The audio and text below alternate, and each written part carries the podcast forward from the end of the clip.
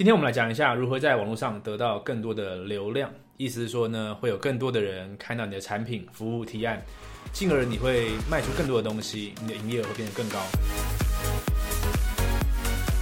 那么最近因为疫情的关系，越来越流行在家里工作。其实不能说是流行了，应该说有这个需求。嗯，其中也包含着一些做销售的、做业务的，本来他们的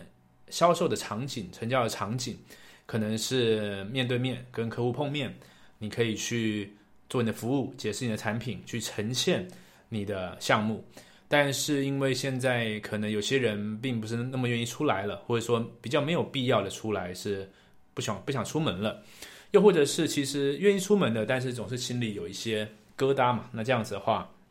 你的销售并不是会呃是会受到影响的，不会那么顺利。所以呢，其实有更越来越多人在研究说，那我在怎么样在网络上可以做到跟以前一样的事情，也就是跟我的客户保持好关系。并且把我的商品或者服务介绍好，那这个时候我们就要去讨论到，当然要讨论到很多环节，但是以整个商业系统来说呢，不外乎就是流量，然后转换，就是你怎么样把这个陌生的客户变成呃，或或许是转换，或许去筛选出潜在客户，然后再把潜在客户消呃转换成购买你产品，变成你的顾客。那后面呢，你就要去做价值交付，要满足，然后你要试着去提高。顾客终身价值这一连串有很多很多东西要做。今天我们来讲最前面这一段，就是流量的这一块。那么今天的这个节目，我们是录制在 Podcast，也就是 Runwood 的创业实验室这个地方，又有一阵子没有录制了。原因是因为其实，在先前的时候，最早了，最早这个节目一开始是希望做一些幕后花絮嘛。那中间就有一些转变，嗯，主题并不是那么的一致。那录着录着也是二十多集，那我就不断在思考说，那这个节目到底要录什么？那我打算接下来做的事情呢，是在这上面呢讲更多比较专注于网络行销的事情，因为毕竟，呃，如果是个人成长、身心灵相关的东西，其实在我的 YouTube 频道会听到。那我更希望把 Run w 的创业实验室更 focus 在网络行销上面的话题，或者是我平常在教学生，在帮客户，或者是。呃，团队成员解决问题的时候，去找到了一些题材来讲。所以今天也是，今天这个题材是来自于来自于多重的 case case study 哈，就是呢，呃，有蛮多人跟我咨询的时候，我发现他有一个状况，嗯，像上次吧，有一个也是做网络行销的人跟我做咨询的时候，他他叫 WordPress，他写部落格，然后他在他的粉丝页，他在 Facebook 会 po 文。但是呢，他有一个问题，就是流量的问题，他不知道怎么样让更多的人看到他。其实这是很多人做内容行销上会遇到的困境哈。那今天我们就讲三个点吧，来讲一下关于流量你要知道哪些事情，以及我觉得嗯哪些东西可能大家做错了，或者是能够怎么调整。OK，那进入第一点吧。第一点呢，是我先讲内容行销好了。现在大家对内容行销概念越来越好了，知道说如果你要销售个产品的话，你不应该一直去剖你的产品的东西，你应该要去帮助人，要去解决人家问题，要提供价值。所以说你会录一些影片，写一些文章，呃，写布洛格或者是直播或脸书的贴文去提供价值。OK，这个没有问题，这个是很好的概念。那么，嗯，在比较少人这样做的时候，你只要简单提供一些价值，你马上可以跳得出来。但是现在问题是。很多人都知道这概念，大家也在录这类型的内容的时候，你该怎么跳出来，或者说你为什么没有跳出来？那我就讲一下我看到这一这一个呃我咨询的对象哈，他的问题是什么？我看到的东西是，很多人为了要做内容行销，他会去做一些资料搜寻，他会去网络上学一些东西，Google 看一些文章内容，然后他就把它整理起来。然后或许换句话说讲出来，这样的问题会是什么？这样的问题会有两个。我发现第一个是你的内容通常会太水，就是含水量太高，就是不是干货了，不够干。你的内容如果抽掉作者是谁，我们很难分辨出来到底这篇内容跟我在 Google 上面搜寻到其他三五篇内容有什么差别。也就是说，在里面没有你。你的味道没有独特的视角，又或者是说这个内容本质上来说，它没办法给人什么太大的帮助。那这种内容事实上它就跳不出来，它就很像是你说内容农场嘛那种东西啊，就是你随便搜寻网上一大堆，所以你的标题跟大家都一样，你的内容讲的跟大家都一样，那这种东西倒不如不要做，我觉得，因为。你花了时间力气做的东西没有没有独特性，所以就引申到我刚刚讲的第二个内容行销上的问题是什么？是我觉得更重要的东西是你要去提供你的观点，而不是那些 Google 得到的资料。如果它本来就是 Google 到的资料，其实不用你再整理一次，除非说你真的整理的超级无敌好。也就是你把前三十页里面哪些是过时的，哪些是嗯，你可以把这一个 A 连上 B 连上 C，综合出一个新的观点，然后让这些资料变更好用的。如果你没有让这些资料变得使用更有效率，只是又产生一篇在 Google 前十页、二十页里面差不多的内容的话，它其实是没有太大意义。反而呢，你如果在里面加入个人的观点，什么个人观点呢？举例来说，你个人的经验。这经验不见得要是，嗯，很了不起的、很厉害的。举例来说，你做投资的内容好了，呃，并不是说你要赚了超级多钱，你的投资内容会很有价值。你反而可能是，OK，你的定位，你是一个刚出社会大学生，你在过去两年你做了什么样的，或者过去半个月可以，很短的时间，你做了什么样的研究，然后就你自己菜鸟的观点。你提出一些你的心得，跟你帮同同时是菜鸟的别人整理了一些可能会遇到的心境上的转折，或者是会遇到问题。那这种东西它就比较容易跳得出来，而且它更容易切到我们所谓的利基市场。所以你不需要去害怕说哦，我还不够厉害，我没有办法去做出很很棒的内容，或者说我的这个成绩还不够好，所以我需要去做很多 Google，然后去。做很多资料整理，其实那反而是不必要的，因为如果我只要多点几个连接，看得到别人的东西，差不多的东西，我何必要看你的，对吧？所以这个地方，你第一个哈，我们刚刚讲了讲三点嘛，第一点来讲内容行销这点，我里面抓出两两块哈，一个是太水，一个是你没有没有观点哈，所以这方怎么调整呢？很简单，就是。嗯，如果你只是为了做内容去做浅层的搜寻，这是不必要的。反而是把你真实的故事跟想法拿出来去分享，然后去加入你个人的观点，这东西的内容就直接火起来。OK，好，所以这是第一个。好，那关于流量的第二点，我们要知道什么？第二点，我们来讲一下到底流量有分什么形式哈。嗯，举例来说，你在 Facebook 做个直播，做个贴文，OK。你的好友会看到，追踪你的人会看到，或许你好友的好友有嗯某些几率会看到。嗯，你如果坐在社团里面，可能同时别的社团的人会看，呃，就是同时这个社团里面的别的人会看到。如果你在粉丝页，嗯，你的粉丝会看到，但是不是你粉丝人，基本上没什么机会看到。除非有很多人分享你的文章，或许有点机会。但是现在他们对分分享的这个评评分呢，也是比较低低一点的。OK，我们再来想一下还有什么？刚刚讲的 Facebook，那我们现在讲到呃 YouTube。如果你做了一个内容，会有人搜寻，他会看到；会有人从建议的影片看到；会有人在看完某个影片之后的最后的 YouTube 的的介绍里面会看到。OK，如果你在呃，你写了部落格，你架了站，不管你是在 Medium、方格子、WordPress 写了一些文章，有些人搜寻会搜寻得到你。OK，如果你做了 IG，你的朋友会看到之外呢，如果你有一些嗯打了一些 Hashtag，然后有人去搜寻，可能会看到。OK，我刚才讲的是什么？我刚才讲的东西是，嗯，用户，你的潜在客户到底会怎么样去看到？你的东西，那有些地方它是死水，有些地方它是活水。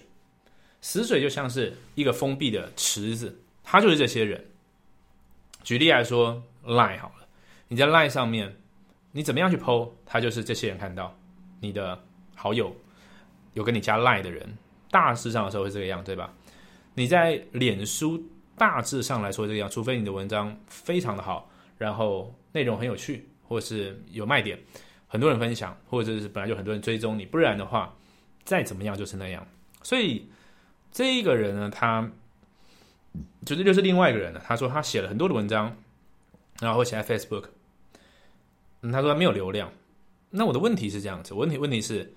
你在这边写再好，其实意义没那么大，因为你没办法好好五倍嘛，你的文章的质量在短期来说，但是你有很基本的概念，你可以去让更多人看到，就是试着把你的内容在你的潜在客户会出没的地方去曝光，那才有意义嘛，你要去有活水嘛，所以 YouTube 跟可被搜寻式的这种像你 WordPress 架的部落格，它相对就比较意义，因为它会有外来的流量。所以你需要去知道这个东西。呃呃，做这个城市设计的人，他们就理解叫用户故事嘛，就是说你的这一个还不是你的客户的这个人呢，他今天会从什么途径找到你？你需要去你需要去想象。哦，他是呃很想很想解决一个问题，在 YouTube 搜寻的时候搜寻到你吗？还是他会？嗯，可能他会在，他会加入一些相关的，假如说你是有养宠物的，养猫咪的，嗯，那他会在猫咪的社团里面试着解决一些问题的时候，看到你的文章，所以说他会，他可能他可能哦，可能你做宠物美容的，他可能想要找一个信任的宠物美容，因为他怕他的猫被遭受到不好的对待，或者是说。呃，可能不用说不好的对待，应该是说他希望遭受到好的对待嘛，对吧？所以他会想要找一个有信任感的，然后他会在社团里面寻求人家的推荐。所以你的内容如果在里面写的话，或者是影片，更有机会有人看到你。你需要去知道那个还不是你顾客的人，他怎么走会走到你这个地方来。所以有些人他会在他的脸书疯狂的做很多东西，但是他没有跟新的人。变成好友，或者是他除了在他个人脸书 PO 之外，他没有在社团或者是呃 YouTube 或者是 IG 用一些 Hashtag，他没有试着把触角延伸出去，那么它就是一个在死水里面的东西。你需要去让你的内容曝光在活水上面。这个活水不管是呃让人家主动可以搜寻来的，应该说你被动吸引或者主动去主动去出击啊，你是内容很好，让人家搜寻到你，或者是你主动去交友。不管是哪一个，你需要去做这个事情，流量才会跑进来。但是同时，你也不用去想象，就是说不用是不是说不用去想象，而是说你不用去比较你跟你跟大的 KOL 做个内容之后的呃影响程度、触及的程度。当然，对于一个大的 KOL 来说，他不用做一个好的内容，他只要写三句话、一句话，可能触及十万、二十万、五十万人。那当然，他的状况这个样子，因为他已经有一个很大的死水。或者是说，当你的公开象限够大的时候，你没有死水活水问题，你写在个人脸书也会变成活水，因为大家会来看。但是那是不一样的故事。对于你是一个呃业务，你是做一个销售的，你想要卖出你自己的的产品或者你要代理的产品的时候，你需要去理解你的哪些社群平台的内容是死水，哪些社群平台是死水，哪些是活水，然后该怎么样把内容去做好的分布。这个是你可以去思考的事情，OK？所以这个是关于内容的第二，关于流量的第二个东西。好，那第三个呢，我们就把它整合一下，啊，讲一下关于流量，你可以去分别什么东西呢？一个呢叫可控流量，那个叫不可控流量，一个叫做自由流量，三种流量。什么叫可控的呢？呃，我们比较可以理解的是，像广告的东西相对可控，所以相对可控是我花了多少钱，它有呃蛮蛮高的。不能讲蛮高的机会，这样也蛮奇怪。就是某种程度上，我们可以去理解，就是 OK，我花了多少的钱之后，它会曝光在多少人的面前。我讲的是曝光，不是讲真实一定会卖多少东西，因为那跟你后面的这个不管是销售业啦，不管你的成交流程怎么样有关系，但转换率的问题嘛。但是我们讲最前面的曝光来说，就是多少钱，它似乎某种程程度上可以曝光在多少人面前。这个是属于相对可控，所以我花了更多的钱，它会曝光在更多人面前。那不可控的东西呢，就像是你做内容行销啊，我先写个部落格，做个影片，它不一定会爆红，它不一定会有多少人看，但是它不用花钱。OK，那不管是可控还是不可控的呢，你会理解到就是说，它都是掌握在别人的平台手上。如果你是付费的，你可能是 Facebook，可能是 Google，对吧？呃，如果是不付费的、免费的，那刚刚讲的 Facebook、YouTube，呃，或者是你自己嗯写一些文章什么的，也是从别人从搜寻引擎找到你嘛，对吧？所以说，如果在别的平台上面它有一些规则的改变，你可能受到影响。那什么东西是比较不受影响的呢？就自由流量。什么是自由流量呢？以前呢，我们比较呃没有做网络形象可以理解，可能是什么？可能是电话或者是家里住址，因为。你的电话你就可以打到这个人手上嘛，对吧？虽然说我们现在可能不太喜欢接到电话行销的这个推销了哈，但是总之这个电话是跟着这个人的，所以说所有的社群平台媒介都死掉状况下，你还是找到这个人。又或者是说，嗯，住址你也一样可以寄寄信给他，他会收得到，因为他就住在这个地方。那在网络上来说的话呢，就是什么呢？就是 email。Email 这个东西，不管它的，你不管你觉得它的使用人数现在多或少，或者是你自己有没有在用，客观的事实就是，还是超多人在用的。而且你注册几乎每个平台，你还是用 email。所以对于流量的思维来说呢，就是你该怎么样在呃做这个可控流量跟不可控，就是付费跟免费流量这个时候呢，你怎么样不断把它收起来，收到变成自己自由流量，如此一来，你才累积一个。嗯，很有价值的资产，因为你的内容行销，你吸引到对的人，他只是暂时还不是你的顾客嘛。你在未来的时候，你需要，你有办法可以再持续的去提供价值，或者是再让他更理解你，进而你可以去销售。那在这个时候，呃，你就要学会一些技能。我们刚刚讲到一些内容行销的东西，那这边我觉得对大多数的嗯做业务的人来说，我觉得你不一定需要很急的做。付费流量，我自己的经验上来说，我自己从二零一六开始做个人品牌，一直到现在吧，付费流量都不是我最主要的事情。当然，我在因为现在有呃，我有一些线上的培训嘛，线上的课程嘛，那个部分是有来做付费流量。但是其实一六一七一八一九我的主轴全部都一直都是自然流量，都是免费的流量，它是有方法的，只要你掌握这个方法的话，甚至我会说，有些人如果你没有掌握这种。嗯，自然流量的方法的时候，有的时候你在做付费流量的时候，其实会经历过蛮长一段烧钱的时候吧。我觉得，因为你需要去主动去理解这里面流量怎么跑，人心人性是怎么一回事。所以，我觉得你要学会几个技能。第一个，你要学会怎么样做好的内容。这个好，我刚刚前面讲过了，不一定是你资讯量很大的，而是有你独特特色、有观点的。再来下一个是什么？下一个是你的。收集到这些流量之后，你有没有办法把它收起来，然后转换成一个自由的流量？如此一来，你才有办法在未来进对它进行更多的行销，更多的再行销。这也是你需要去留意的点。所以，我们整理一下三个东西：第一个是你的内容不要太水，重点是你要去加入你个人独特的观点；第二个是你需要去知道。用户的故事，他是怎么样一步一步找到你？所以说，你进而会知道，OK，哪些是死水，哪些是活水，你应该怎么样做内容的分布？你不要一直在死水里面玩，不然，你你的这个嗯流量是不会升高的，或者是呃，有可能你新的潜在客户并不在你现在这个池子里面，但是你一直玩，一直玩，一直玩，这样没有用。那第三个呢，就是这个付费。呃，可控不可控流量，呃，付费呃，自然流量这一块，跟自己有的流量之间的关系，你需要去思考到你的整个战略地图是什么。那么，对于绝大多数我猜想会听这个节目的人，我们本来设定的受众，这个节目本来就是希望，呃，OK，我我应该顺顺便顺便讲一下，这个节目的收听的人，我的想象是，可能，呃，你正在。代理某项产品，或者是销售，嗯，某一个你自己的课程，或者是呃制作产品，然后你希望在网络上面，你你没有想要用，也不能这样讲，你应该这样讲，你你看到很多的人呢做自媒体，他一个人就可以就可以带流量，就可以带货。你也希望呢自己建立一个个人品牌，然后进而用这种销售漏斗的方式来帮助你的营业额升高。这是我本来设定的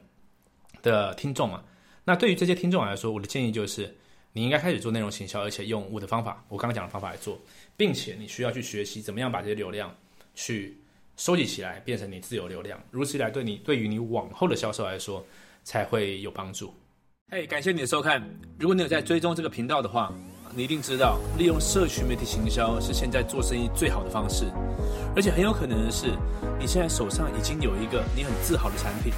你希望可以卖得更多，找到更多客户，又或者说你现在正在代理一个很有潜力的事业机会，你希望可以招不到更多的人，并建立一个强大的团队。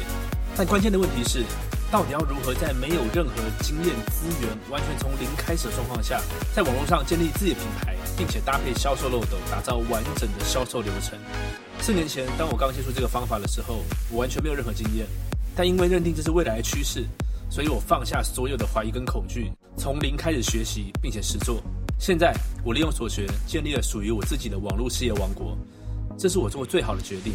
如果你对所有的步骤有兴趣，你想要知道更多细节，我有个线上讲座，在里面我具体说明了要如何利用社群媒体建立个人品牌，并且搭配销售漏斗，打造你的网络事业。你只要到 KOLFormula.com 就可以看到完整的影片。KOLFormula.com KOLFormula.com，这是我今年做过最好的决定，也希望这个内容可以帮助到你。祝你学习顺利，我们讲座中见。